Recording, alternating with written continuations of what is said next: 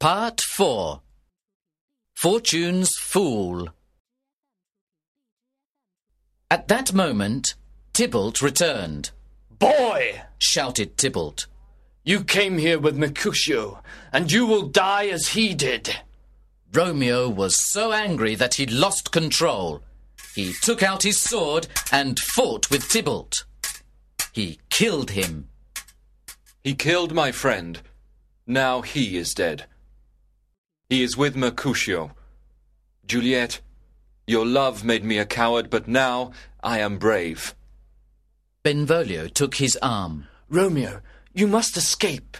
The people are coming. The prince will punish you with death. Oh, I am Fortune's fool. With those words, Romeo ran away. Soon the citizens arrived, followed by the prince. They saw Mercutio and Tybalt lying dead on the ground.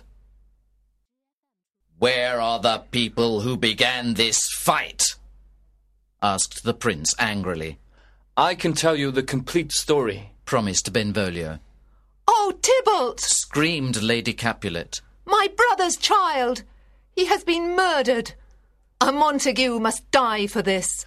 Romeo wanted to stop the fight, explained Benvolio. but Tybalt killed Mercutio.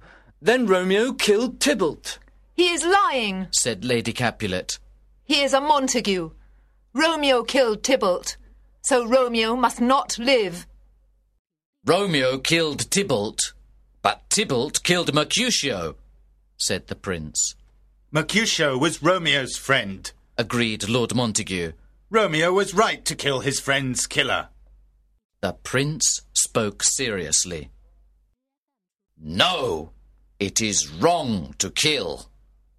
We banish Romeo from Verona. If I find him in the city, he will die. We must not show mercy to murderers. Those were the prince's final words. Romeo had to leave Verona and never return.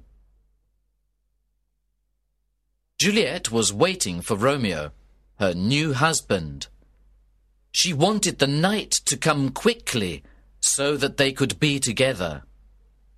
But when the nurse arrived, she brought bad news. He is dead. Who is dead? I saw the body with my own eyes. He is dead. What? Is Romeo dead? No, Tybalt is dead. Romeo has killed him. Romeo is banished.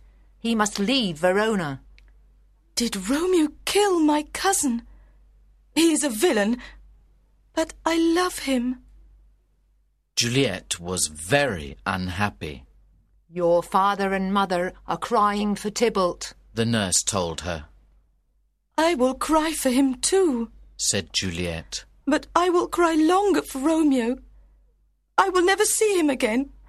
I will kill myself. No, said the nurse. Romeo is hiding with Friar Lawrence. I will bring him to you.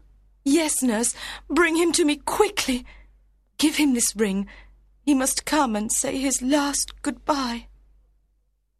Romeo was talking to Friar Lawrence. Everything is finished. I must leave Verona and never see Juliet again. Even a cat or a dog or a mouse may look at Juliet, but I cannot. Give me poison or a knife to kill myself. You are mad. The prince has shown mercy. He lets you live. You are old, Friar. But I am young and in love. I want to die. No, be brave. You must go to Mantua. You'll be safe there. I will send you news about Juliet. One day you will be together again. But here is the nurse. How is Juliet? Romeo asked her immediately. She cries and cries. First she calls out Tybalt's name, then she calls for Romeo, then she falls on her bed. Tonight go with the nurse. said the friar. See Juliet for the last time. Romeo went back to the house of the Capulets. The nurse took him into the garden. Nobody saw them, Here is a ladder. she said. Climb up and go through the window. So Romeo spent his marriage night with Juliet. Downstairs, in the house of the Capulets, Lord and Lady Capulet were talking. Lord Paris was with them. I will talk to Juliet. She will marry you next Wednesday. That's too soon. said Lady Capulet.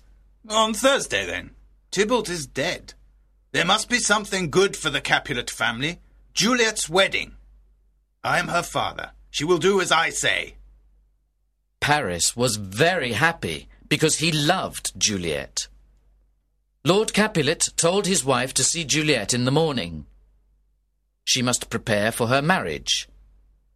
Her parents did not know that Juliet was already married to Romeo, the killer of her cousin Tybalt, I wish it was Thursday tomorrow. said Paris, Well, goodbye until then. said Lord Capulet.